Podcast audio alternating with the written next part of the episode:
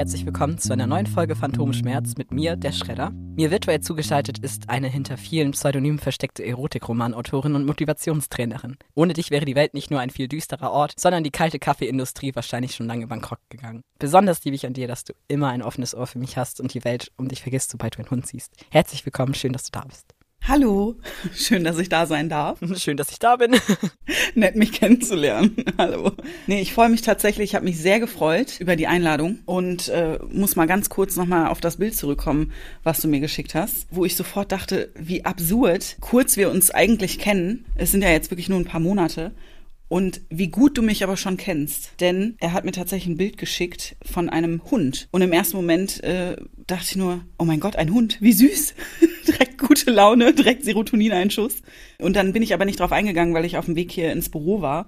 Aber auf dem Weg im Auto dachte ich noch, das ist krass, das musst du dem gleich sagen, dass das das Beste ist, was man machen kann. Tierbilder schicken. Das war tatsächlich unser Hund. Ich dachte, das wäre jetzt ein random Bild von einem random Hund, worüber ich mich auch gefreut hätte, dass mein Gedanke war, du läufst an ne, du musst ja dann zum Bus und so und läufst durch Berlin und dann ist da ein Hund und das wäre so typisch ich, so einfach fremde Hunde fotografieren und verschicken. Aber gut, ja, ich bin sowieso ein sehr neidischer Mensch, was Tiere angeht. Ich kann auch nicht an Hunden vorbeigehen. Das fällt mir richtig schwer. Es gibt ja so penetrante, fremde Hundestreichler, die dann einfach hinrennen und, und ungefragt irgendwie äh, den Hund anfassen. Das mache ich nicht. Zu dieser Sorte äh, Mensch gehöre ich nicht. Ich frage vorher immer. Mhm. Und meistens sagen die Leute ja. Und wenn nicht, dann äh, denke ich mir, mein Teil und dann gehe ich wieder.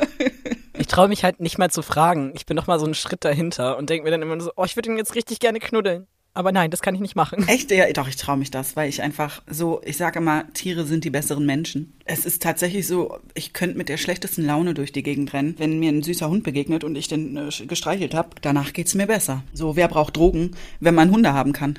Oder Tiere im Generellen? Drogenentzugsklinik aka Zoo. Ja, ohne Scheiß. Ich meine das auch wirklich ernst. Das klingt vielleicht bescheuert, aber auch wenn es darum geht, dass man mal irgendwie äh, blöde Phasen ne, mit, mit schlechter Stimmung, da können Tiere ungemein helfen. Kann ich voll nachvollziehen. Hast du eigentlich selber mal Haustiere gehabt? Ich hatte äh, einen Kater. Der hieß Jackson. Der ist äh, gestorben angefahren worden. 2018 war das. Da bin ich von meiner alten Wohnung in meine neue Wohnung innerhalb derselben Stadt gezogen und Jackson war Freiläufer und lange konnte ich den in der neuen Wohnung nicht äh, einsperren. Wir haben da so einen Hinterhof. Und dann habe ich den auch nach und nach immer öfter mal rausgelassen. Meist bin ich am Anfang noch mit rausgegangen. Und er kam auch immer wieder zurück und dann irgendwann kam er nicht mehr zurück. Und ich dachte mir, okay, und ich hatte schon die Vermutung, dass er ähm, in den alten Stadtteil zurückgelaufen ist. Und ich habe dann in der ganzen Stadt Bilder aufgehangen, wirklich in ganz äh, Campen, in ganz Campen City Bilder aufgehangen, in der Hoffnung, dass irgendjemand den findet und war auch ganz viel in dem alten Stadtteil und habe den gesucht und ähm, aber nicht gefunden. Oft wurde ich auch angerufen, ich hatte meine Handynummer mit da drauf geschrieben und dann wurde ich auch oft angerufen, ja, ähm, hier liegt äh, ein toter Kater oder eine tote Katze äh, ist das ihrer und so. Und dann ja, ne, also hilfreich gemeint, ne? Und bin dann irgendwie schon dreimal an an so Stellen gewesen und äh, es war nie Jackson. Und dann rief mich meine Schwester an und meinte ja eine Freundin von mir hat äh, in Kempen in der Nähe da von dort, wo ich gewohnt habe, äh, eine tote Katze gefunden. Und ich bin dann dahin gefahren und aber wirklich überhaupt nicht mit dem, mit dem Gedanken, dass er das wirklich sein könnte. Weil zuvor war er es ja auch nie. Mhm. Und dann dachte ich, Quatsch, das wird er auch nicht sein. Und dann, und dann war er es. Und ich, äh, ja, das war wirklich furchtbar. Oh ich, aber das war eine richtige Scheißsituation. Ich war mit dem Fahrrad und äh, hatte auch nichts dabei. Ich, es war im Sommer, ne? Und das war der 2. August 2018. Und dann, ich, ich bin so drauf zugefahren und ich wusste, und ich habe es schon gesehen. Ich habe es schon gesehen, dass er es ist. Und habe das Fahrrad nur so weggeschmissen und weiß ich gar ich kann es jetzt nicht mehr, ne? Also ich kann es ich krieg's nicht mehr zusammen, aber ich glaube, ich bin da irgendwie zusammengebrochen. Ich weiß noch, dass ich mein T-Shirt einfach ausgezogen habe. Mitten auf der Straße weil ich, ich hatte nichts dabei und ich wollte ihn aber bedecken und, und mitnehmen. Ich meine, es war Sommer, es war warm und so, aber auch absurd äh, retrospektiv, dass ich da mich einfach irgendwie ausgezogen habe und habe den dann ins T-Shirt eingewickelt und dann hat eine Autofahrerin gehalten und äh, hat gefragt, kann ich dir irgendwie helfen und so und äh, hat mich dann tatsächlich auch nach Hause gefahren. Ja, und dann äh, habe ich den Vater von einem Freund von mir angerufen, weil der so, der hat so Schrebergärten und Schaufel und so und ich wollte den halt nicht irgendwie, ich weiß nicht, was man macht. Man darf Tiere ja eigentlich nicht öffentlich irgendwo vergraben. Ja, aber mir war das in dem Moment so scheißegal. Ich habe dann den ähm, José gerufen und der hat dann ähm, mit mir den Jackson begraben in einem äh, sehr schönen Stadtteil von Kempen, der mir auch persönlich voll viel bedeutet, dieser Ort, seit Jahren. Ne, der war sieben, der war so in der Blüte seines Lebens und es gab sieben Jahre lang nur ihn und mich. Also keine Ahnung, ich weiß, das ist ein Tier und das mag für manche auch absurd klingen oder, oder dass da irgendwie das Verständnis fehlt. So, jeder ist, wie er ist, aber für mich hat er halt ne, alles bedeutet. So, es gab nur ihn und mich. Oft sind ja Katzen vielleicht in großen Familien. Weißt du, was ich meine? So im Sinne von, wie viel Bedeutung das Tier eigentlich hat. Mhm, ja. Es gab halt wirklich nur ihn und mich sieben Jahre lang in meiner Wohnung. Das war richtig hart da ging es mir gar nicht gut. Und ich äh, muss sagen, ich habe das auch, glaube ich, äh, ich weiß nicht, inwiefern man sowas verarbeiten kann, aber äh, ich merke auch jetzt gerade, wenn ich darüber spreche, oh Gott, ey, lass mal Thema wechseln. Ja, ich habe auch schon gedacht, so, oh, in die Notizen hatte ich mir gleich am Anfang, als du angefangen hast, hatte ich mir geschrieben, Stimmungskiller, wow, dieser Einstieg, Wahnsinn. Das habe ich mir dann doch als Gag verkniffen, weil ich dachte, okay, ja. gut, jetzt wird's wirklich deep. Ja, ja. Oh, diese Humorstufe ist jetzt schon lange weg, so. Deswegen würde ich das Thema, glaube ich, sogar noch offen lassen, weil ich auch einmal kurz da eine Geschichte erzählen möchte, weil ich das voll nachvollziehen kann. Ein Mensch ist immer noch für sich selbst verantwortlich, für das Tier war man halt irgendwie selber verantwortlich. Also, du hast ja irgendwie eine Verpflichtung und kümmerst dich, du hast, also auf eine andere Weise ist es wie nochmal so eine ganz andere ja. Art des Verlustes. Als zum Beispiel Treu gestorben ist, das war am 8.9.2015. Ich habe wirklich fünf Jahre gebraucht, um das zu verarbeiten. Äh, das war ein Pferd und das war mein bester Freund. Oder auch Lotta, also unser Hund, unser Labrador. Die ja. ähm, war halt wie ein vollwertiges Familienmitglied. Gehörte einfach dazu. Also ich weiß, dass ich so zwei, drei Jahre habe ich immer noch so als Tagebuch Briefe an Treue geschrieben. Dabei kann er ja nicht mal lesen. So. Ich finde es super, voll. Ist ja mega der Coping-Mechanism. Also das, das dann rauszuschreiben und so. Und äh, ey, wer weiß, so, ich, ich bin jetzt kein krass äh, gläubiger Mensch, aber wer weiß, ob der das nicht auch äh, mitbekommen hat. Auf irgendeine Art und Weise. Ja, Tod ist schon so ein interessantes Thema. Also mittlerweile habe ich da eine andere Sicht zu, aber früher habe ich mir unglaublich gewünscht, dass man sich irgendwann nochmal wieder trifft heute, man verwest halt so. Ne? Ich, ich glaube jetzt nicht nach an ein Leben nach dem Tod, sondern es ist halt einfach, der Mensch sieht sich immer so super wichtig, dabei sind wir halt auch nur der Käfer, den man, wo man drauf tritt und dann war es das mit dem Käfer so. Wir nehmen uns halt immer viel zu wichtig. So, wir sind halt wirklich nur so ein Ameisenhaufen, wo du rauf guckst. So. Es ist so irrelevant. Leben ist so irrelevant. Ich wollte es gerade sagen, Ameisen, ganz genau. Wer da von oben auf uns runterschaut, äh, wer auch immer da ist, ob das Außerirdische sind oder irgendwelche Wesen auf anderen Planeten, wir sind auch wirklich nur, ja, wie du es wie du's gesagt hast, exakt das. So, wir, wir sind geboren, um zu sterben. Oh, stell dir mir vor, wir sind eigentlich irgendwie in einem Körper von einem größeren Wesen. hey, so, solche Gedanken hatte ich auch schon mal. So absurd, ne? Wir, ja. aber, aber, aber das Problem ist doch, ist die ganze Welt dann in dem Körper von diesem größeren Wesen? Vielleicht ist das so eine Immunzelle. Weißt du, vielleicht ist ja in unserem Körper genauso. genau. Und das ist halt quasi so von so einem oh sehr großen Wesen. Die Welt und das, was auch immer, das Universum existiert dann nochmal in einer ganz anderen Art und Weise, die wir uns gar nicht vorstellen können. Alter, das ist so. Oder so eine Pflanzenzelle. Das ist so verrückt. So. oh, das erinnert mich richtig an diese Serie, äh, wo dann äh, Biologie irgendwie und, und der Mechanismus des Körpers irgendwie erklärt wurde und dann. Den einzigen Mechanismus des, des Körpers, den ich kenne, ist von Otto. das meine ich nicht. Ich weiß jetzt gerade auch nicht mehr, wie das heißt. Nee, äh, kenne ich tatsächlich ähm, nicht. Habe ich mal irgendwas von gehört, aber. Da, das ist auf jeden Fall so eine Serie gewesen. Ich glaube, die wurde auch im Biologieunterricht ganz oft äh, gezeigt, im Sinne von, was passiert, wenn du einen Mückenstich hast und ähm, dir die Haut aufkratzt und was passiert dann, ne, was machen die Blutplättchen und, und wie wird das dann, wie, wie heilt der Körper das und so. Und dann auf so eine, äh, ja, zeichentrickmäßige, cartoonmäßige Art und Weise. Viele andere werden sich wahrscheinlich erinnern können. Schreibt es in die nicht vorhandene Kommentarspalte. genau. Ja, aber da ist halt auch so ein ganzes Leben im Körper. Und deswegen finde ich das äh, gar nicht mal so abwegig, dass das eventuell Realität ist. Oh Gott, ey. Das sind eigentlich so Gedanken, die Bekiffte haben. Oh, ertappt. Willst du mir vielleicht was sagen? Oh Gott, ey. Hast du, hast du gestern von dem Haschcookie irgendwie auch ein Stück, ein Stück Sag abgebissen? Das laut. Nein. Oh Gott, schneiden wir raus. Schneiden wir raus. Nein, ich bin immer noch ganz straight edge. Also ich, äh, ich mag das ja auch nicht. Also ich bin ja auch nicht so, dass ich da irgendwas nehme oder so. Aber ich kenne Leute, die das ähm, gemacht haben, auch sehr exzessiv und die auch auf solche Gedanken dann. Man kommt ja auf die, auf die verrücktesten Gedankenstränge. Äh, ja, deswegen, aber das hat mich gerade ein bisschen daran erinnert. Siehst du, das kann ich auch ohne Drogen. Sehr gut, umso besser. Mein Problem ist auch immer, wenn ich irgendwie mit Betrunkenen abhänge oder halt bekifften Personen, dass das immer so auf mich abfärbt, dass ich mich verhaltenstechnisch halt immer an die anpasse. Und trotzdem meistens dann verrückter bin als die. Und ich mir dann immer denke, was würde passieren, wenn ich mal Drogen nehme? So, dann wäre wahrscheinlich, äh, ja, ich will es dir gar nicht vorstellen. Neue Dimension erreicht. Ja, dann würde irgendwas in diesem großen Wesen, in dem wir sind, explodieren. Und dann wird das alles rauskommen. Vielleicht. Wenn wir rauserbrochen. Was für ein trauriges Ende. Naja, wir kommen auch von Höcksken auf Stöcksken. Ne? Also ja. ich hatte einen Kater, er lebt nicht mehr. Ich habe ihn sehr geliebt, mit jeder Faser meines Körpers und äh, meiner Seele. Das ist auch der Grund, warum ich kein, äh, kein Haustier mehr habe, weil ich irgendwie so das Gefühl von Unfairness in mir selber habe, wenn ich darüber nachdenke. Weil ich jetzt schon weiß, ich würde jedes andere Tier mit Jackson vergleichen. Man liebt, glaube ich, immer anders. Aber ich bin fest davon überzeugt, dass ich kein Tier so lieben könnte, wie ich Jackson geliebt habe. Ich könnte dem nicht gerecht werden und das ist dann keine gute Basis, um ein Haustier zu halten. Und ähm, momentan ist es so und auch seit seit äh, fast vier Jahren so. Ob sich das nochmal ändert, wer weiß. Aber momentan äh, geht's, glaube ich, nicht. Obwohl, was das betrifft, ne, also wir haben ja auch zwei Ponys hinterm Haus bei uns. Also das ist so ein alter Resthof. Für audiovisuelle Medien müssen so einen blöden Werbespot drehen. Und ich habe gestern die letzten äh, Bilder dafür gemacht es ging halt darum, dass ich halt abfilmen musste, wie so eine Axt in so einem Flock steckt. Das war alles und das halt so ein bisschen laufen lassen. Und dann halt so reinzoomen, habe ich halt unterschiedliche Sachen ausprobiert. Ist mega scheiße geworden, wirklich, weil einfach alles, ich habe wirklich die ganze, also den Bereich, wo ich halt war, habe ich halt alles umgeräumt und es sah immer scheiße aus, weil ich weiß nicht, wir hätten halt wirklich eigentlich neue Äxte nehmen müssen. Wir haben halt so richtig alte, verrostete genommen keine anderen da hatten. Naja, auf jeden Fall hatte ich dann diese Bilder gemacht und ich habe auch richtig Angst davor, Caro diese Bilder zu zeigen. Ähm, weil die wird mich töten.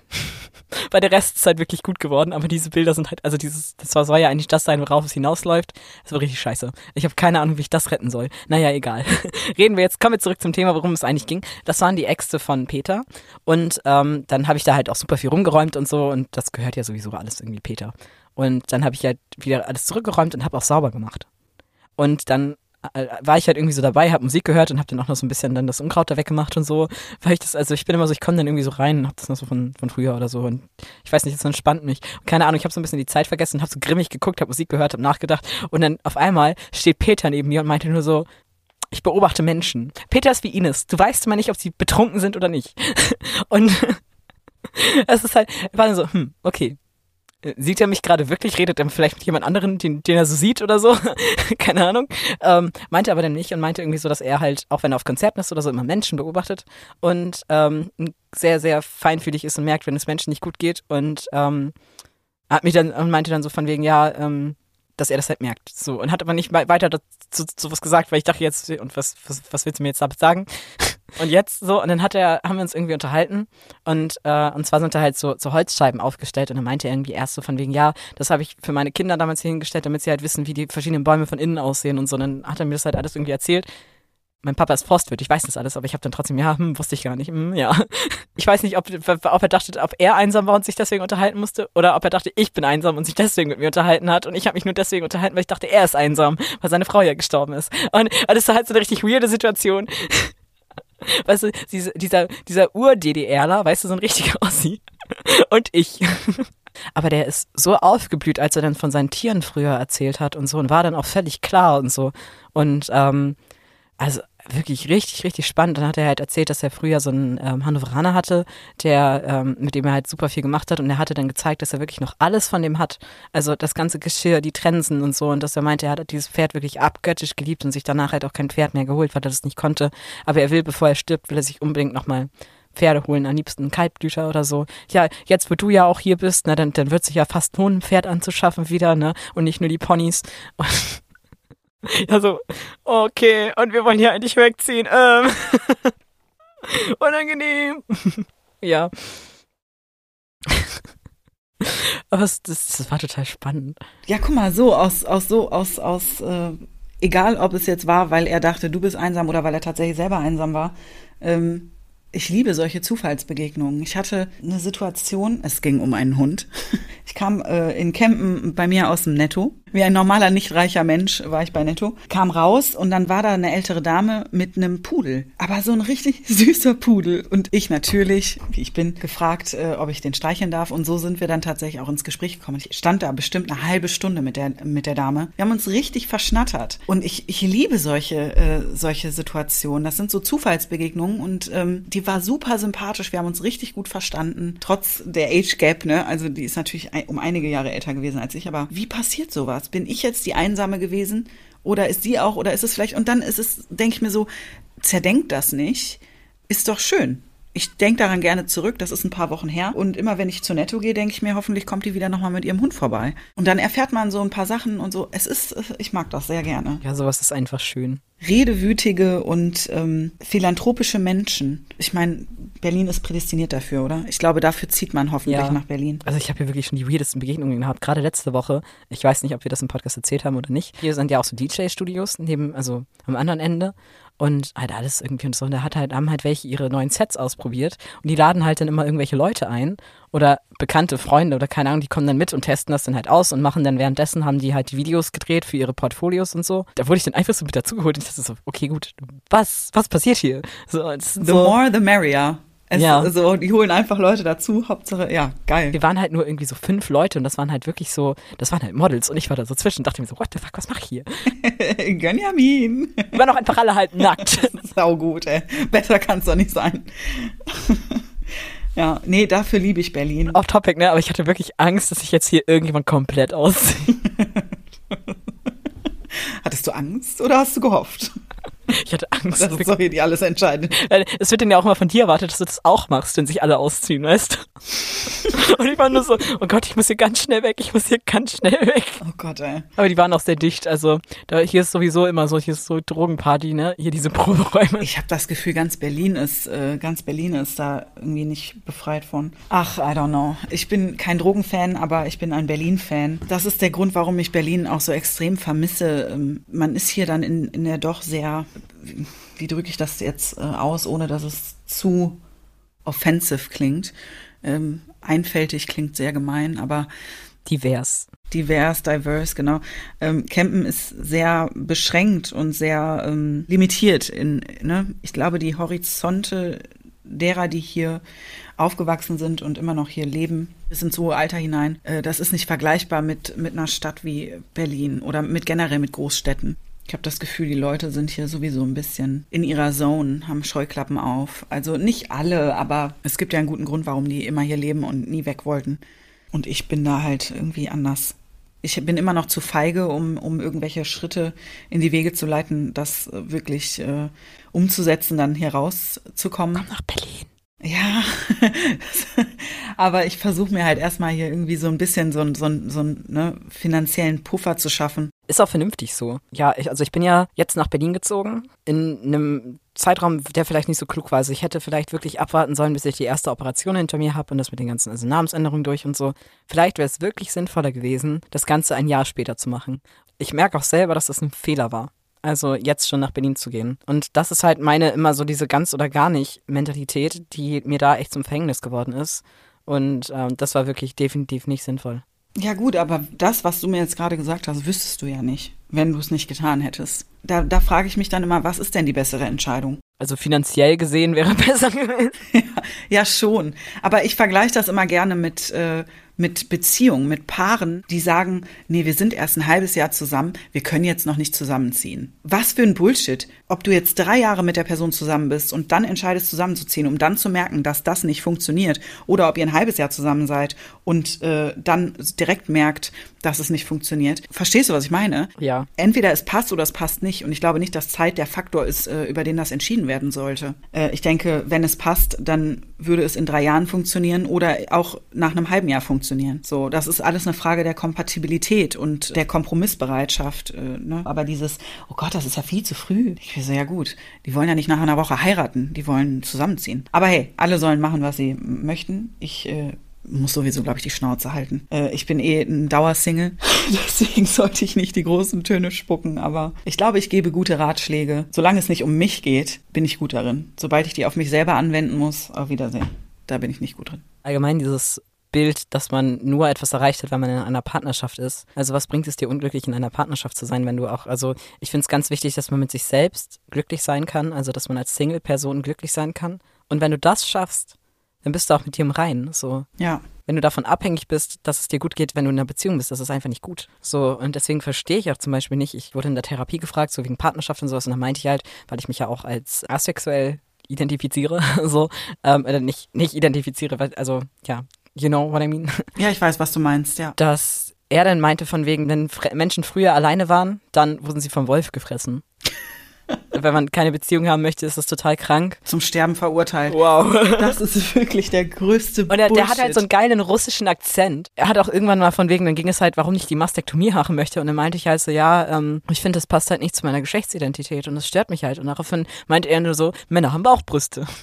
Und ich dachte, wow, Wahnsinn, fick dich. Oh Gott, wo hat er sein Diplom her? Also wirklich, wer kommt auch auf die Idee? Aber das ist doch das Allerbescheuertste. Ähm, ich bin seit, ja gut, mit, mit so, da war mal so eine kleine Geschichte, aber insgesamt, also wenn man die jetzt weglöschen würde, das waren ja nur drei Monate, Single, weil ich offiziell nicht in einer Beziehung war, bin ich seit 2013, seit, seit Ende 2013, seit Anfang 2014. Ich bin auch noch nicht tot, ne? Also offensichtlich, ich sitze hier. Aber ich denke, das, was du eben gesagt hast, ich glaube wirklich, das ist absolut richtig. Und das ist auch der Grund, warum ich ganz bewusst Single bin, warum ich ganz bewusst keine Dating-Apps auf dem Handy habe und nicht im Internet auf der Suche bin oder draußen in irgendwelchen Clubs oder Bars äh, auf der Suche bin nach irgendjemandem, der doch bitte mein, mein Leben besser macht. Das finde ich absurd, weil ich denke, dass man selber zumindest eine 99, also okay, das ist vielleicht ein bisschen hochgegriffen, aber dass man so eine sehr hochprozentige Zufriedenheit mit sich selbst äh, und seinem Leben haben sollte. Und wenn dann jemand kommt und dir die letzten paar Prozente noch gibt, dann ist das perfekt, weil ne, dann hast du halt 100 Prozent und das ist wunderschön und das ist ein tolles Gefühl. Ich versuche das immer so zu erklären, wenn, wenn die Person aber dann aus deinem Leben verschwindet, hast du immer noch 90, ja, oder 95 oder weiß ich nicht. Und dann ist der Fallback nicht so ne, hart und so, so schmerzhaft und dann kommst du auch irgendwann wieder klar. Ich glaube, wenn man so, sich so sehr abhängig macht von anderen oder vom Partner, dann kann das halt sehr gefährlich werden und dann ist das halt, dann ist es eben nichts anderes, dann ist es eine Abhängigkeit. Und ich weiß nicht, inwiefern das dann noch bedingungslose Liebe ist oder ne, wie man das dann, gesund ist es glaube ich nicht, weil wenn die, wenn du selber nicht so eine Zufriedenheit, eine innere Zufriedenheit hast, dann hast du schon automatisch die Erwartungshaltung, dass der Mensch jetzt dein Leben besser macht oder perfekt macht oder vervollständigt. Und wenn der dann aber weg ist, dann geht's da weiter, wo es, wo es eigentlich angefangen hat. Und zwar bei, weiß ich nicht, null oder zehn Prozent.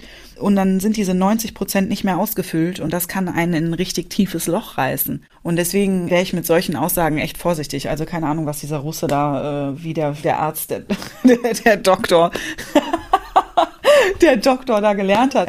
Mr. Gray. Ich mag nicht mehr. Ich mag nicht mehr. Ja, wirklich. Ähm, ich finde das ganz wichtig, dass man, äh, dass man mit sich selber zufrieden ist. Und ich glaube nicht, dass man das irgendwie, dass man irgendwo einen Punkt erreicht und sagt, jetzt habe ich mich gefunden. Ich finde auch das Konstrukt Liebe, also wenn du jemanden brauchst, um dich selber zu lieben, funktioniert halt auch einfach nicht. Oder anderes Fallbeispiel, ähm, nicht erliebert, äh, erwiderte Liebe. Du fragst dich ja, warum empfinde ich was für diese Person, aber diese Person empfindet nichts für mich zurück. Liegt es daran, dass ich nicht gut genug bin? Man darf es nicht romantisieren. Man, man darf nicht sagen, oh, ja, es ist eine selbstlose, einseitige Liebe. Nein, nichts daran ist selbstlos. Du machst dich einfach, es ist selbstzerstörerisch und ähm, es ist nicht echt. Es ist nur in deinem Kopf. Unerwiderte Liebe ist keine echte Liebe. Ich will jetzt niemandem, ich habe das oft erlebt, ja, also deswegen ähm, will ich wie ein Arschloch daherkommen. Ich weiß, wie es ist, wenn man verliebt ist und das nicht erwidert wird. Ich habe lange und viel äh, sehr mich selber ähm, in die Scheiße geritten und gelitten und und war heartbroken as fuck und so. Aber das liegt an einem selber, dass man dann überhaupt die Entscheidung trifft, diesen Menschen so für den zu fühlen, obwohl das nicht zurückkommt. Und ich glaube, das ist einfach ein riesiger Lack of Self-Love. Also wirklich. Ja, auf jeden Fall. Ich finde, da, da ist der Begriff Liebe aber auch zu weit gefasst, weißt du? Ja. Meiner Meinung nach müsste das dafür einen anderen Begriff geben, für dieses daran scheitern, dass eine Person, also an, dass man Gefühle für eine Person hat, die einen aber nicht zurückliebt. So, das, ich finde, dafür müsste es einen eigenen Begriff geben. Ja, ich glaube, also und ja, weil Liebe ist ja Liebe ist immer so im gegenseitigen äh, hin und her geben und nehmen. Ähm, absolut. Ich glaube, äh, es gibt selbstlose Liebe, aber ich glaube nicht, dass unerwiderte Liebe dazugehört. Also dass man, das ist ja nicht selbstlos. Du, also ich kann das gar nicht richtig erklären, aber ähm, ich habe manchmal das Gefühl gehabt, wenn ich jetzt so rückblickend auf, auf die letzten Jahre, in denen es mir dann auch sehr schlecht ging wegen, wegen solchen Sachen, dass das so eine, eine Art Selbstschutz war. So, wenn ich jetzt jemanden will, der mich nicht will, dann kann ich den ganz frei und ungestört lieben, ohne wirklich irgendwas Echtes eingehen zu müssen. Das ist so eine Art Bindungsunfähigkeit, ja, weil mhm. all die Menschen, die ja wirklich da gewesen wären äh, und auch willig und ne, also es war ja schon so, dass ne, man den einen oder anderen kennengelernt hat, der da wirklich war und gesagt hat, du bist toll und ich finde dich gut, so wie du bist. Aber das wollte man dann ja nicht. Ja, weil das, was man nicht haben kann, ist ja immer so viel interessanter. Ich kann es nicht genau sagen, aber es sind Verhaltensmuster, die sich, glaube ich, schon manifestieren im Kindesalter. Ja, wenn du irgendeine, wenn du, also bis rauf ins, ins Teenageralter, alles, was du erlebst, und das könnten die, das können die kleinsten und banalsten Dinge sein, die man so gar nicht wahrnehmen würde, die haben Einfluss auf deine Entwicklung und auch auf dein späteres Leben, auf dein Erwachsenenleben und die Entscheidungen, die du triffst und warum du Dinge so tust, wie du sie tust und warum du Verhaltensmuster entwickelst, die vielleicht auch ungesund für einen selber sind.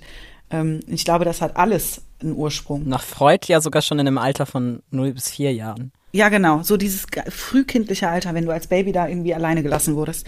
Ich habe einfach lange gebraucht zu verstehen, dass das eben nichts Romantisches ist oder irgendwie, dass man sich da irgendwie aufopfert oder was oder dass Liebe wehtun muss. Das ist der größte Trugschluss. Und so habe ich es aber immer gesehen und äh, hatte dann ja auch meine Instagram-Seite, wo ich dann irgendwie auch geschrieben habe, Short Poetry und so ein Kram. Alles immer sehr düster und leidend.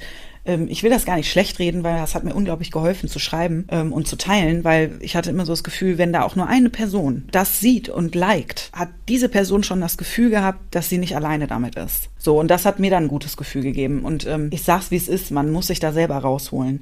All das, was ich jetzt erlebt habe und was ich so durchgemacht habe, macht mich zu dem Menschen, zu dem ich jetzt bin. Aber ich glaube, für alle da draußen, die ähm, jemanden lieben, der dich vielleicht wie Scheiße behandelt, da muss man zuerst in sich selbst reinhorchen, wieso man sich selbst so wenig wert ist, dass man das mit sich selber machen lässt und vor allen Dingen auch mit sich selbst macht.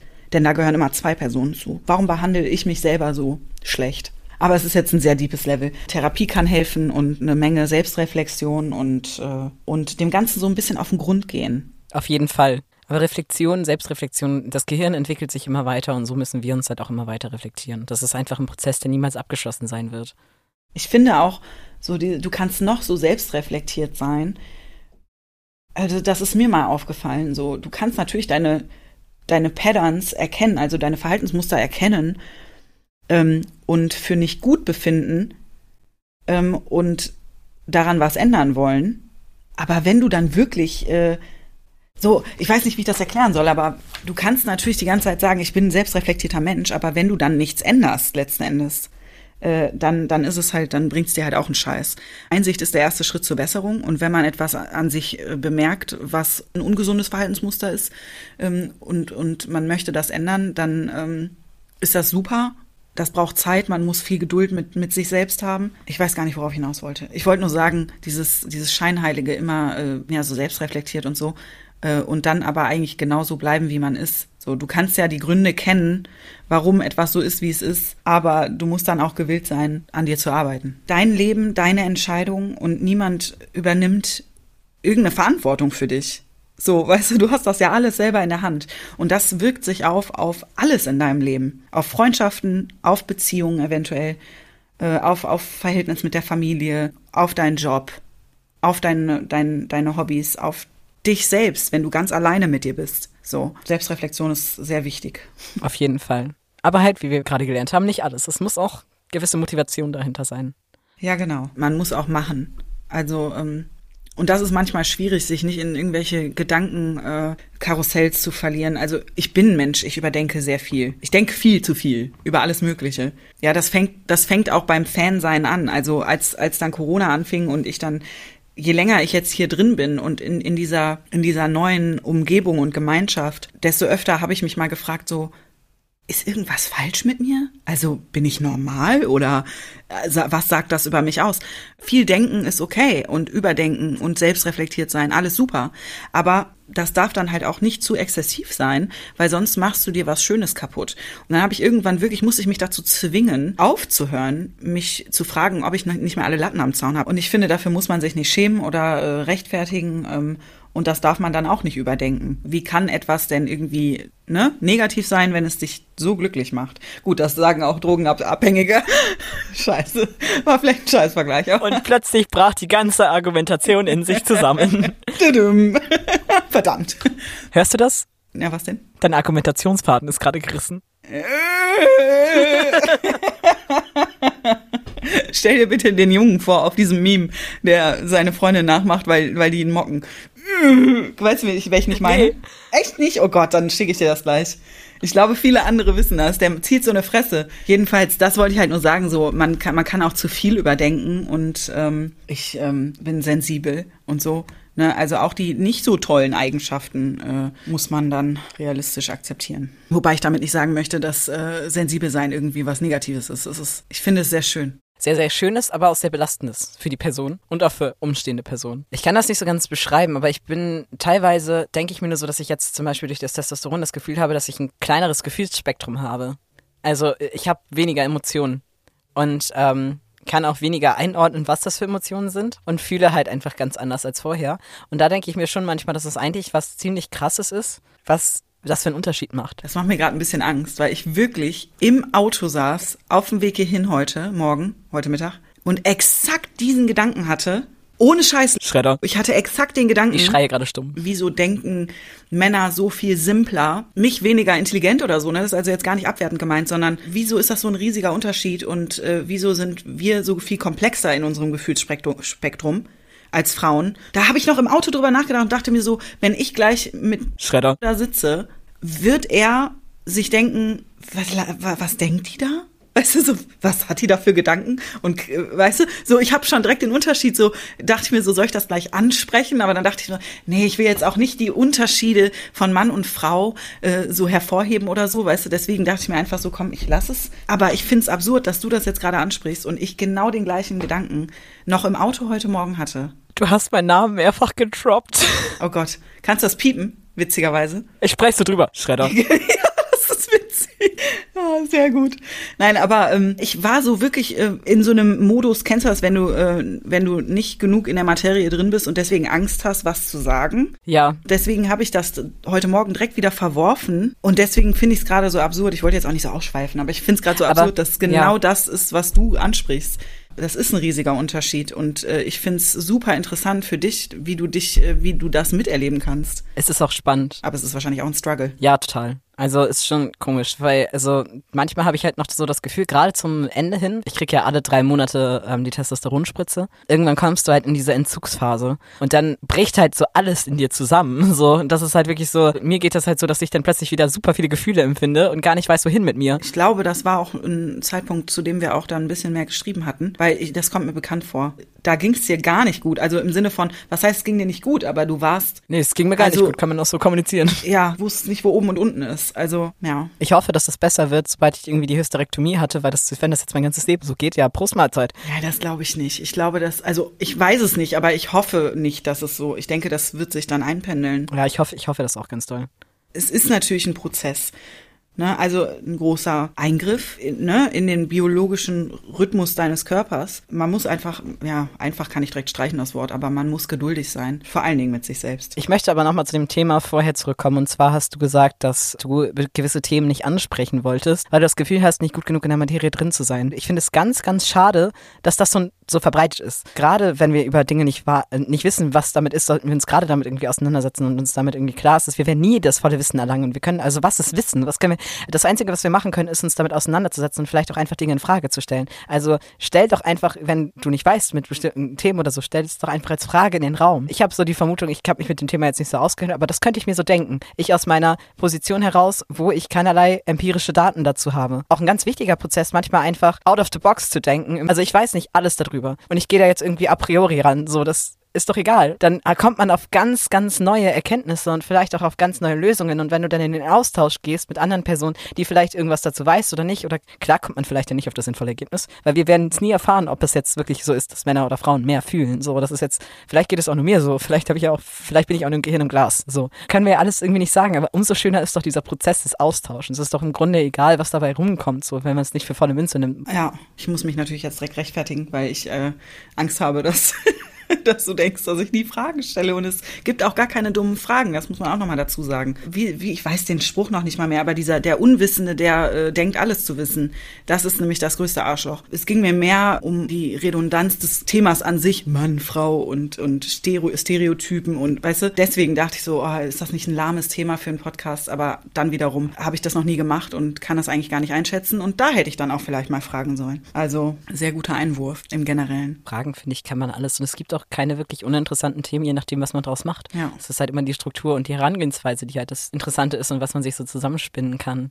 ähm, ist, da muss man aber auch die richtigen Leute für haben. Es ist immer, man braucht die richtigen Leute. Ja. Es gibt keine dummen Fragen, es gibt aber dumme Reaktionen darauf. Genau. Und dann hat man diese Scheu eventuell. Ne, vielleicht hat man ja schon mal schlechte Erfahrungen gemacht, als man sowas angesprochen hat oder eine Frage gestellt hat. Egal zu welchem Thema jetzt, ja. Aber gerade wenn man quasi an der Quelle sitzt, sage ich mal, in deinem Fall jetzt, ist der Austausch so wichtig. Es ist besser, wenn man äh, ins kalte Wasser springt und, und sich selbst so ein bisschen die Angst nimmt, die ganze Zeit weiter so an, an, der, an der Grenze zu intolerant intolerant durch die Gegend zu rennen. Ja, auf jeden Fall. Kleist hat es mal so schön gesagt, die allmähliche Fertigung der Gedanken beim Reden. Du musst dem ganzen Raum geben. So. Ja. Wir hatten zum Beispiel im Philosophiestudium hatten wir mal die Aufgabe bekommen, dass wir uns einfach nur hinsetzen sollen, eine halbe Stunde und alles aufschreiben. Wir sollen einfach drauf losschreiben, ohne drüber nachzudenken. Voll krass, was man denn da so aufschreibt. Also das würde ich dir vielleicht auch als Aufgabe mal so mitgeben. Probier das mal aus. Einfach alles rausschreiben? Genau, also schreib einfach, du setzt dich daran und dann, also mein Text fing damals an, ich sitze hier jetzt gerade und ich habe keine Ahnung, womit ich anfangen soll.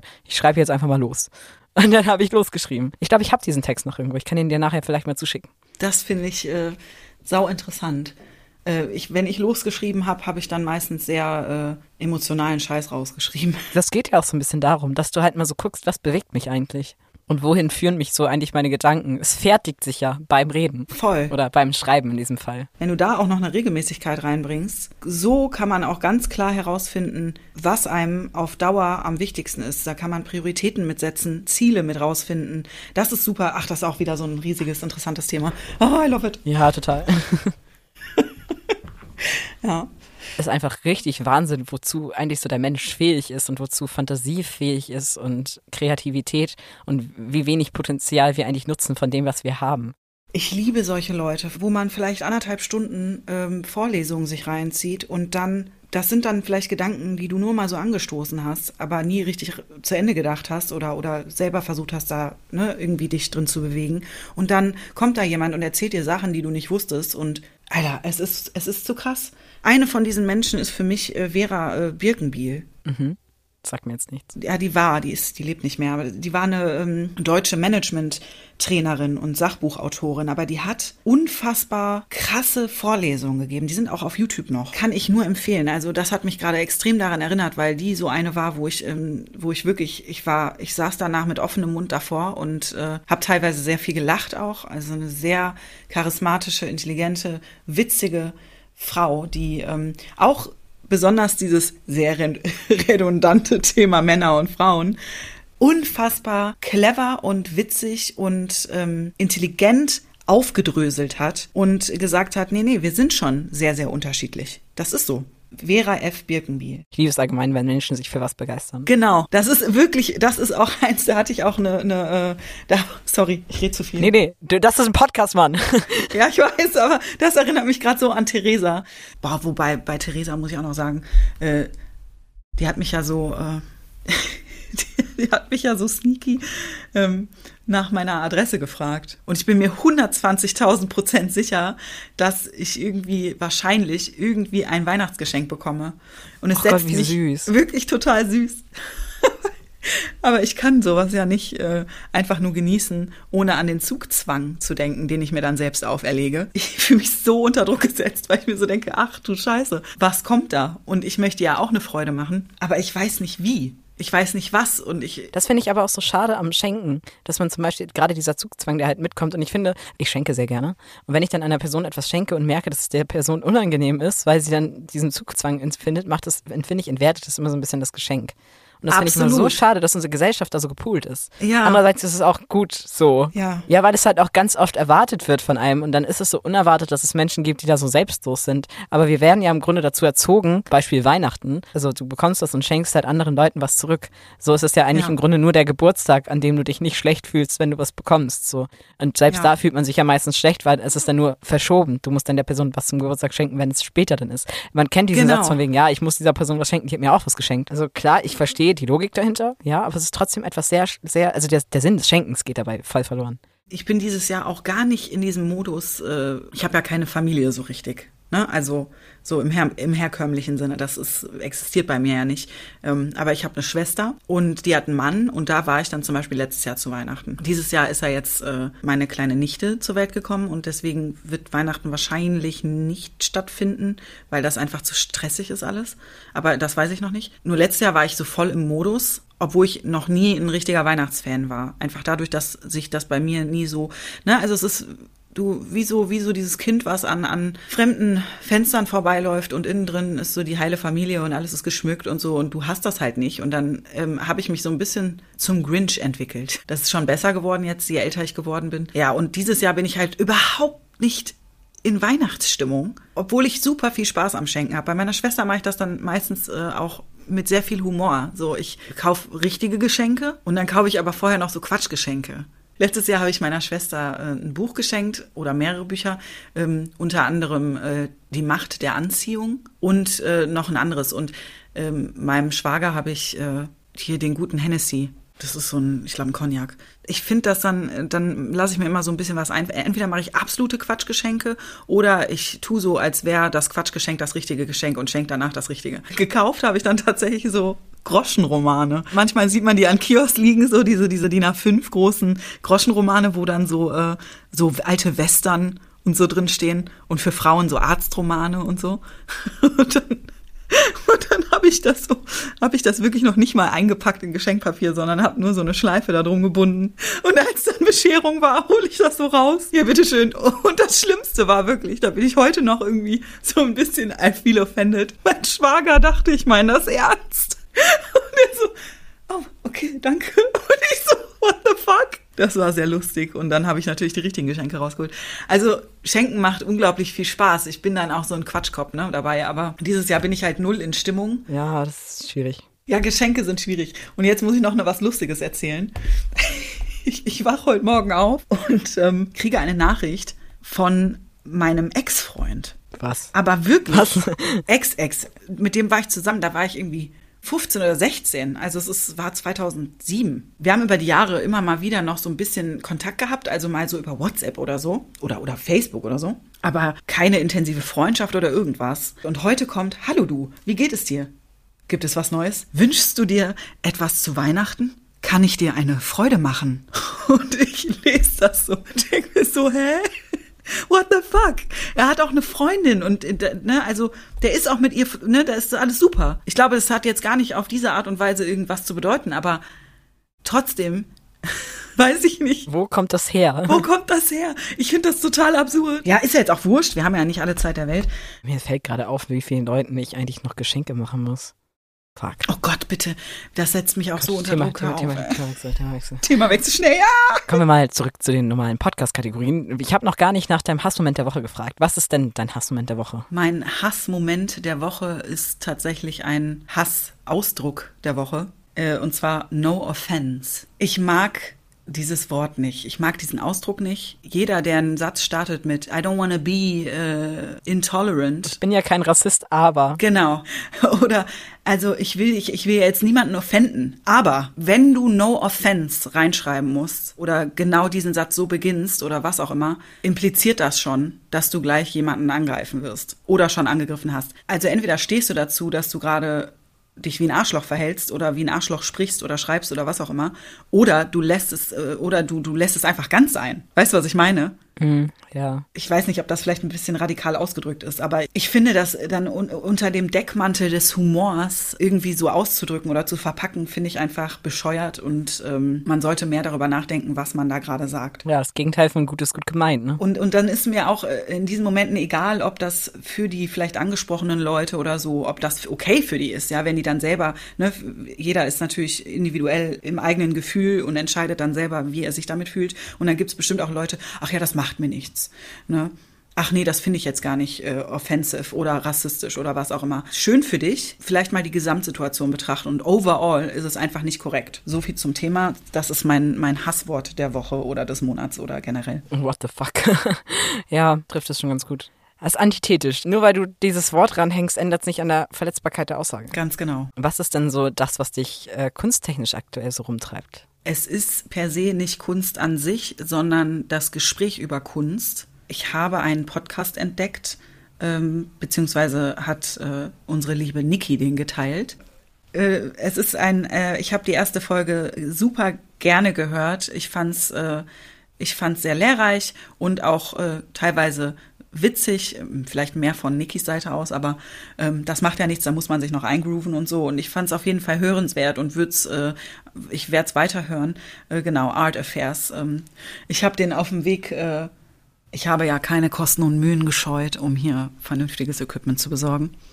Ähm, und war auf dem. Ja, du bist doch in so einer richtig lustigen Aufnahmesituation. Ach so, du meinst hier, weil ich hier im Büro sitze? Ja, genau. Ich sitze hier gerade im Büro, eigentlich an meinem Arbeitsplatz. Die Schreibtische sind mit Decken bedeckt, damit der Sound besser ist. Aber ich wollte eigentlich nur darauf hinaus, dass ich ähm, ja extra zum Music Store gefahren bin, um, um äh, mir ein Mikro und sowas zu besorgen. Und da habe ich nämlich erst den Podcast gehört. Auf dem Weg dahin. Und äh, wegen schöner Moment, absolut. Das war eine schöne Autofahrt. Mhm. Ich werde es weiterhören. Äh, genau, Art Affairs. Ähm, sehr, sehr gut zu hören. Ich habe mir eine neue Kategorie für Interviewgästinnen ausgedacht und das wären Gedankenexperimente. Aufgrund meiner philosophischen Vergangenheit bin ich ja doch immer dran fasziniert und ich, ich mag es gerne mit Leuten in den Dialog zu kommen und nichts sagt mehr über einen Menschen aus als die Konfrontation mit moralischen Dilemmata. Also äh, habe ich mir eins ausgesucht, ein ganz klassisches, das typische Gleisarbeiterdilemma. Ich weiß nicht, hast du davon schon mal gehört? Es klingelt was bei mir, aber sehr leise. Ja, ein außer Kontrolle geratener Zug rast deine Gleise runter. Also du kannst ihn nicht mehr stoppen. Du hast nur noch die Möglichkeit abzuwenden. Vor dir auf dem Gleis sind fünf Gleisarbeiter gefesselt. Und die können da nicht weg. So, und du fährst halt direkt auf die zu. Du hast jetzt die Möglichkeit, aber eine Weiche zu betätigen und abzuwenden. Also auf dem anderen Gleis befindet sich halt auch eine Person. Wie entscheidest du dich? Denkst du um oder nicht? Das mag jetzt ein bisschen zynisch und morbid klingen, aber das sind halt nur, also es sind Gedankenexperimente. Ich bin eh so voll indecisive, ja. Also das kann beim Einkaufen im Laden sein oder wo sollen wir zum Essen hingehen oder ähm, ein Geschenk aussuchen für, für, äh, für jemanden, den man sehr liebt. Ich bin da so schlecht drin. Moralisches Dilemma. Es ist ja gerade der Sinn daran. Wir haben hier eine Situation mit gleichermaßen inakzeptablen Alternativen so. Also egal, was wir machen, es stirbt ja jemand, das ist nicht gut. Klar, wir werden darauf keine Lösung finden, aber die Auseinandersetzung Auseinandersetzung finde ich damit halt unglaublich spannend. Ist es auch. Es ist ja logisch, dass man in erster Linie denkt, lieber einer als fünf. Genau, das ist halt die typische utilitaristische Position. Aber dann frage ich mich, was ist, wenn die eine Person eine fette Familie hat, wo ganz viel dranhängt und die fünf Leute nicht. Weißt du, es, existieren nur diese fünf Leute und um die herum existiert kaum jemand. Und das finde ich halt so spannend. Wir haben zwei zentrale Sachen, die ich finde super viel bei diesen Gedankenexperimenten klar werden. Einmal, was bedeutet das für dich und dein Gewissen? Was ist das jetzt, wenn du einfach nur auf die zufährst? Ist es denn leichter, dich zu distanzieren, weil du sagst für dich, okay, gut, der Zug ist außer Kontrolle geraten? Oder wenn du aktiv den Hebel hebst, so, weißt du, und dich die Weiche verändert, dann greifst du ja ins Geschehen ein und lässt es halt einfach nicht passieren und tötest aktiv ja quasi einen Menschen. Und die andere Frage, wie du ja gesagt hast, was bedeutet es für dich so, wenn du so handelst und was, also welche Voraussetzungen bräuchtest du, um diese Entscheidung zu treffen? Zum Beispiel, okay, gut, ähm, die Person hat Familie und wer weiß, vielleicht sind es andere, ja, fünf VergewaltigerInnen, so, weißt du? Oh Gott, ja. Dann würde ich ja ganz anders entscheiden. Und welche Informationen bräuchte ich, um diese Entscheidung bewusst zu treffen zu können? Wenn ich zum Beispiel solche Sachen wissen würde oder wenn jetzt, sagen wir so, diese eine Person da auf dem Gleis, die da auf dem Gleis suizidal ist und du die damit erlösen würdest, beziehungsweise ja, erlösen ist ein bisschen hart so, ne? Aber dass die vielleicht auf dem Gleis ist, weil sie Suizid begehen möchte und du kommst da nicht. So. Ist auch blöd. So. okay, das ist ein bisschen.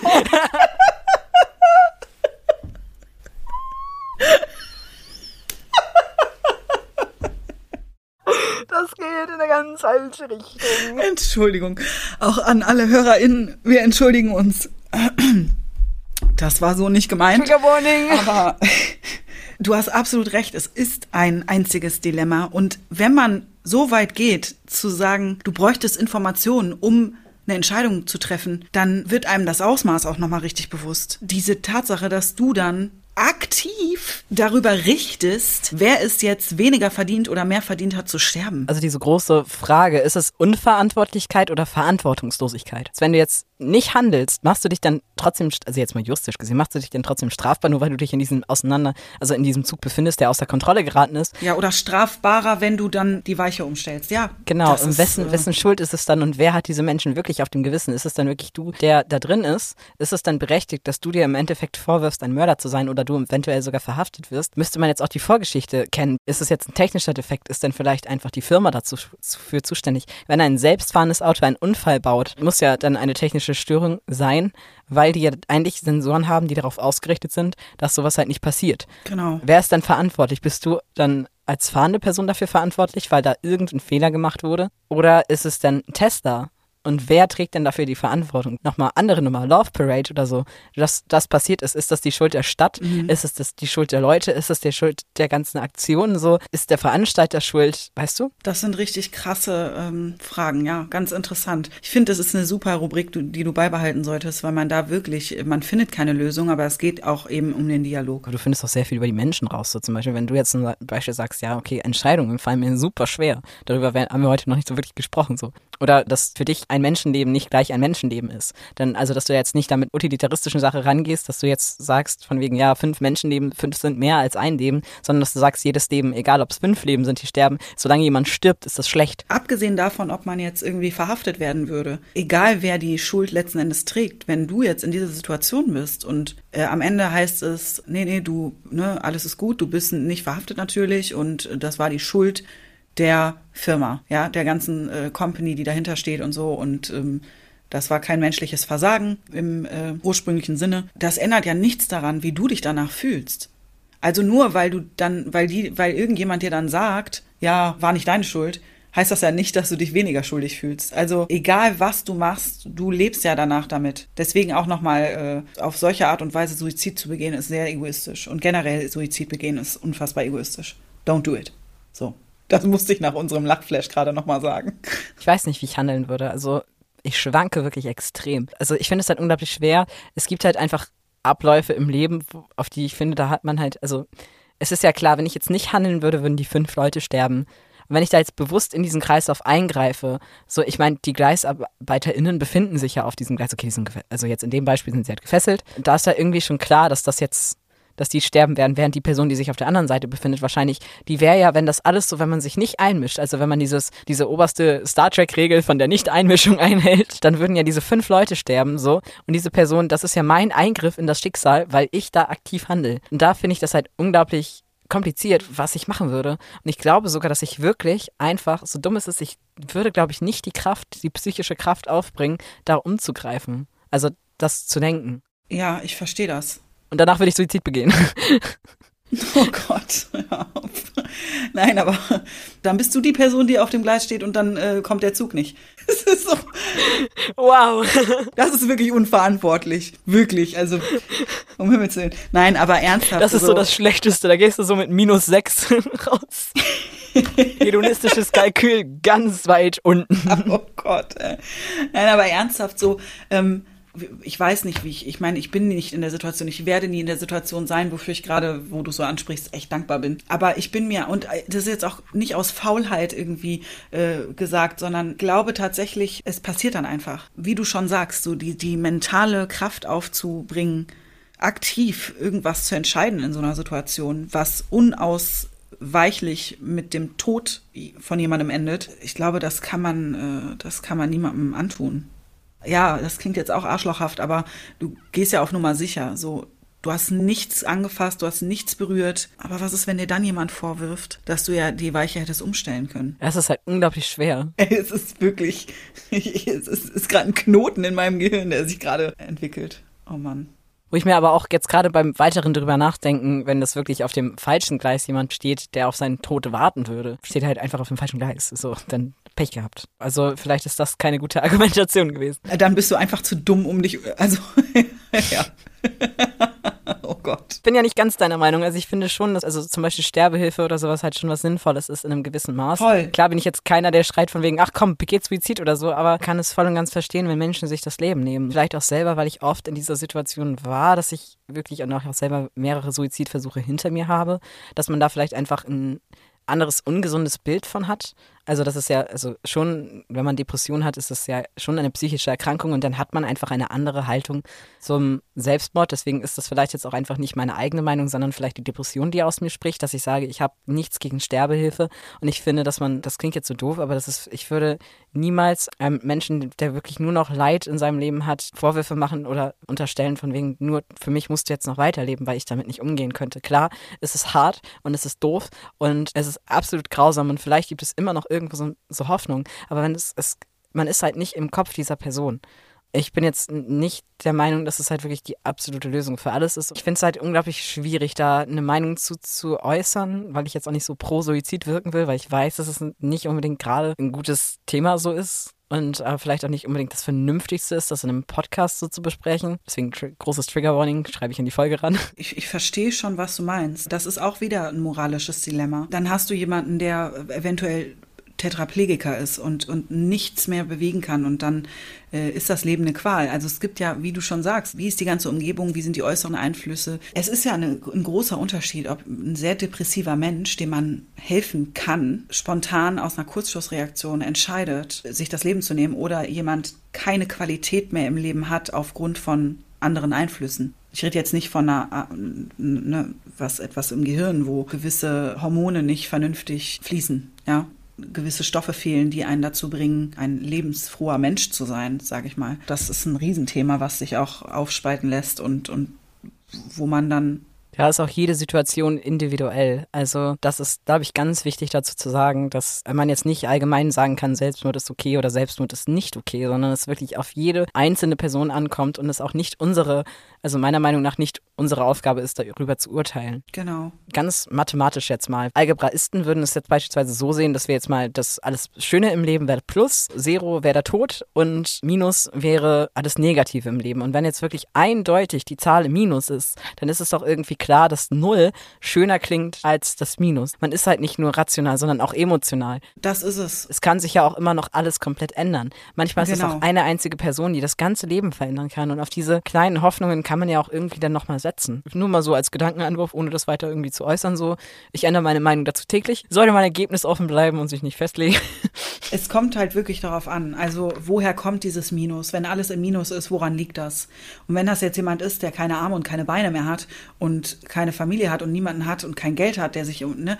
Also ein Mensch, der konstant leidet, weil die Lebensqualität eben so weit im Minus ist, dann ist es halt was anderes als jemand, der alles negativ sieht, wo eigentlich aber nicht alles negativ ist. Und das ist einfach ein ganz schmaler Grad, ganz gefährlich.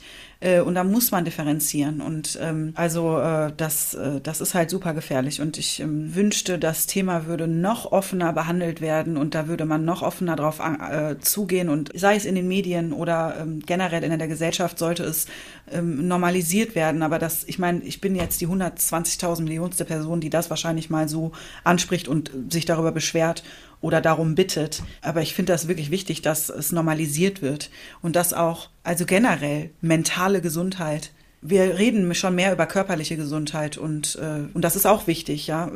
Nicht rauchen und sich checken lassen und so und, und seinen Körper mehr zu schätzen wissen und dankbarer zu sein für dafür, dass diese Maschine dich jeden Tag zum Aufwachen bringt und dich jeden Tag durch den Tag bringt und weißt du, also all das. Aber ich finde, man sollte auch mehr in, in Richtung mentale Gesundheit gehen und äh, es weniger zu einem No-Go machen. Auch Therapie, genau das Gleiche. In Amerika ist es, warum auch immer das hier nicht so ist, das Normalste der Welt. Ja, jeder zweite oder wenn nicht eigentlich fast jeder geht zur Therapie. Ja, und egal, das können Fernsehstars sein oder, oder Filmstars äh, und das ist der Nachbar von nebenan. Die gehen alle zur Therapie. Alle. Das ist schon, die, das ist schon, weiß ich nicht, wie, wie Frühstücken. Ich finde auch, dass es ganz wichtig ist, um Dinge über sich selbst zu lernen. Ja, Da sind wir wieder beim Thema Reflexion. Deswegen, also ich wünsche, das würde hier mehr normalisiert werden und nicht so abgetan werden, weil ich glaube, damit könnte man auch viel bewirken und viele Leben retten im besten Fall. Jetzt haben wir das Thema gar nicht so richtig abgeschlossen, dieses Dilemma. Ne? Wir kommen ja eh nicht so wirklich auf eine Lösung. Und aufgrund Nee, der fortgeschrittenen Zeit würde ich das auch einfach mal an unsere ZuhörerInnen weitergeben, was ihr so darüber denkt und wie ihr vielleicht handeln würdet oder so. Lasst das mal, be- bewegt das mal in eurem Geist. Was ist denn deine Dauerschleife der Woche? Und zwar ein Song von Sam Fender, 17 Going Under. Die habe ich vor zwei Wochen entdeckt. Dadurch, dass ich ein, äh, ich habe tatsächlich einen Song von ähm, Adele gesucht. Bei Spotify wird das dann automatisch, wenn ich dann jetzt irgendwie einen Song einfach suche, wird es automatisch weitergespielt und dann kam 17 Going Under von Sam Fender. Und ich finde es absurd, wie gut mein Spotify mich irgendwie zu kennen scheint, denn ich habe ihn geliebt und liebe ihn noch. Ist ein sehr schöner Song, sehr guter äh, Künstler. Ähm, hat auch noch ganz viele andere tolle Songs. Äh, und dann noch eine zweite Dauerschleife, Streets of Philadelphia von Bruce Spring Springsteen, so ein Oldie. Und auf dem Weg hierhin, muss ich auch noch sagen, habe ich äh, gehört Never Gonna Give You Up von Rick Astley für die gute Laune. Narcotic äh, von Liquido, ein Klassiker, der mir immer gute Laune macht. Und du? Äh, Get in Line von Avatar und Hey Thomas von Vizo. Ein Song noch, Wonderful Life von Black. Okay. ähm, Sorry. What the fuck? Musik. Äh, Musik ist auch so ein Thema, wo ich mir so denke, Und da haben wir heute gar nicht drüber geredet, Mann. Ich rede mit jedem über Musik und Festivals. Das steht auch auf meiner Liste. Ich habe nämlich wirklich hier so einen Zettel mit Fragen vorbereitet. komm, dann frag mich. Nee, das waren so Fragen wie, äh, was war deine spontanste Aktion in deinem Leben, die mutigste Sache, der lustigste Moment, deine verrückteste Begegnung. Wenn du ein Buch wärst, welcher Titel wäre das? Oder welche Titel hätte das Buch? Äh, der Kaffee am Arsch der Welt. Mein Titel wäre tatsächlich finanziell gesehen, war das Ganze hier ein Desaster. Oder warte, well, that didn't turn out as planned. Oder so. Keine Ahnung. Oder welche Situation versuchst du in deinem Leben zu vermeiden? Das wäre bei mir zum Beispiel Konfrontationssituation oder so. Ich bin halt sehr konfliktscheu. Oh, ge- geht gar nicht. Da bin ich auch schlimm. Also ich lasse mich anpissen wieder und wieder. Da muss auch ein Punkt erreicht sein, ähm, wo ich dann keinen Bock mehr habe. Also ich lasse viel mit mir machen, zu viel manchmal, äh, bis ich an den Punkt komme zu sagen, okay, stopp. Das kann ich absolut nachfühlen. Da bin ich genauso. Also das ist äh, nicht einfach. Ich bin auch harmoniesüchtig. Und wenn man mir nicht sagt, wo, wo das Problem liegt oder was, da bin ich auch schwierig mit, weil ich mir so denke, wenn man nicht darüber spricht und dann die Kommunikation nicht hat, wie soll man das ändern? Wenn man äh, anderen oder sich selbst äh, oder, oder wenn man keine Chance bekommt, etwas zu verändern, ne, dann ist man immer auf dieser Konfliktbasis und die wird nicht, die wird sich nicht in Luft auflösen. Das finde ich auch nicht, das finde ich nicht gut. Was waren so die letzten Momente, wo du dich so richtig geschämt hast? So in letzter Zeit? Äh, peinlicher Moment, den habe ich dir in WhatsApp tatsächlich äh, geschrieben und draufgequatscht, ähm, als ich einer Person äh, einen Song empfohlen habe. Oh ja. Und äh, diese Person äh, diesen Song selber schon im Podcast empfohlen hatte und ähm, ich dann dachte, okay, die Person denkt jetzt, dass ich den Podcast gehört habe und danach zu ihr komme und sage, hey, der Song, der ist richtig cool, so nach dem Motto, guck mal, ich höre das auch. so und das ist ja so erbärmlich, ne? Also solche Leute, wirklich, das muss man nicht machen. Und ich dachte nur so, ich werde im Boden versinken. Und ähm, dann habe ich mich gleich aber nochmal blamiert, weil ich ihn dann krampfhaft davon überzeugen wollte, dass ich diesen Podcast nicht gehört habe, was mich gleichzeitig zu einem Scheiß-Fan macht. Ich bin gestorben. Tausend Tode bin ich gestorben. Ja. Also das war mein, das war mein Cringe-Moment der Woche auf meine Kosten. Ich fühle mich voll assi, weil ich nie zurückfrage, aber ich traue mich nicht so äh, führend hier so, weißt du? Deswegen bin ich immer ganz froh, dass du von selber dann, weil das wäre dann eigentlich das, was ich mich, weißt du? Ich würde dann zurückfragen und du und was würdest du tun und was war dein Moment? Deswegen also Also mein, mein Moment, wo ich mich jetzt so richtig in Grund und Boden geschämt habe, war bei Late Night Berlin. Kurz, ich halte es ganz kurz. Ähm, ich hatte Klaas in den Podcast eingeladen und meinte dann nur so von wegen, ja, Thomas Martins und ähm, Jan Horst waren auch schon da. Und da meinte Klaas halt so, wie heißt der? Und ich so, Jan Horst. Und er so, nee, dein Podcast. und das Traurige war, Jan Horst war ja im Raum. hat Klausi gelacht. Ähm, nee, er meinte, er wird mal reinhören und dass er dann sich das nochmal überlegt und das Phantomschmerz klingen will wie ein Till Schweiger-Film. Und ich dachte nur so, wow, okay, gut, schlimmer kann es nicht mehr werden. Ich werde nie wieder nachfragen und hoffe einfach, dass du das ganz schnell vergisst und dass du nicht reinhören wirst. Schweiger-Film. Und dann fasst man sich schon mal den Mut und fragt persönlich nach. Da muss man sich ja auch erstmal überwinden, so, ne? Und ich meine, es hat sogar die Situation gepasst. Also es war halt nicht mal cringe oder so, dass man gefragt hat, so. Aber nein, was mache ich? Ich verboxe. Aber so richtig. Ich meine, es ist unfassbar witzig, wirklich. Wenn ich da gewesen wäre, ich hätte mich auch besiegt vor Lachen. Ich finde es auch schön, dass ich die Anekdote jetzt endlich mal erzählen kann, dass sich das ergibt. Klaas ist sehr aktiv im Kontakt mit Fans, ja, würde ich behaupten. Äh, und ich glaube, der ist das mehr als gewöhnt, dass Leute in seiner Gegenwart äh, und in solchen Situationen einfach sehr nervös sind und, ähm, äh, und dann manchmal dümmer rüberkommen, als sie sind. Aber das ist allgemein so ein Ding, so starstruck sein. Du kannst dir selber beim Dummsein zugucken von außen und denkst dir nur so, was tue ich hier? Oder so Situationen, in denen man retrospektiv sich daran erinnert, was man eigentlich gesagt hat und dann äh, so denkt, oh Gott, ich hätte ja eigentlich, hätte, hätte dies, hätte das äh, ich hätte ja das sagen können und das war ja total bescheuert und äh, aber das ist so der Struggle. Ich kenne das so gut. Ich habe das auch vor kurzem noch erlebt und wünsche mir eine Zeitmaschine, mit der ich zurück in diesen Moment reisen kann, um alles besser zu machen und alles anders zu machen und witziger und cooler und schlagfertiger zu sein. Und nicht wie ein Till Schweiger-Film. Und nicht wie ein Till Schweiger-Film. Ich habe aber auch tatsächlich gehört äh, von einer anderen äh, Person, der ich dann den Namen des Podcasts äh, gesagt habe, dass das ja sehr düster klingt. Wow. Sehr düster. Phantomschmerz. Wir wollten, wir wollten den Podcast eigentlich Weltschmerz nennen, aber das war uns dann zu hart, deswegen haben wir ihn Phantomschmerz genannt. Was wolltest du noch sagen? Hast du noch letzte Worte an unsere ZuhörerInnen? Also auf meiner Liste stand eigentlich noch ein Satz, dumme Fehler, für die man dankbar sein sollte. Wenn man etwas macht und nachdem diese Situation, in die man sich dann reinbegeben hat, vorbei ist, instant merkt, dass das ein Fehler war, weil es dann, weil es dann sehr herzschmerzig wird und weil es ne, weil es in dieser Euphorie auch negative Gefühle gleichzeitig auslö äh, auslöst, mehr versuchen in der Gegenwart zu leben und nicht zurück oder nach vorne zu denken. Das war mir noch wichtig zu sagen, weil wir neigen oft dazu, uns in der Vergangenheit aufzuhalten, äh, zu viel aufzuhalten oder in, in, in die Zukunft reinzudenken.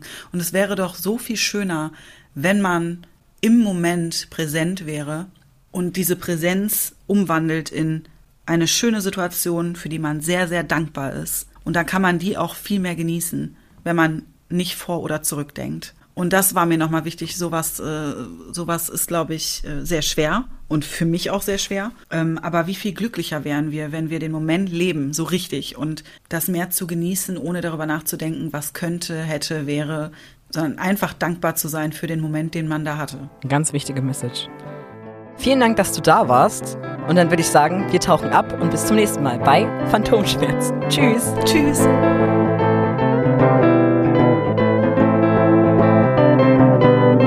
philosophischen, philosophischen Vergangenheit. Boah, ich knall hier die ganze Zeit irgendwo gegen. Kenn ich. Das war langweilig, kannst du auch ausschneiden. Den habe ich letztes Mal schon empfohlen. Verdammt! Art Affairs. Du bist ein Wichser.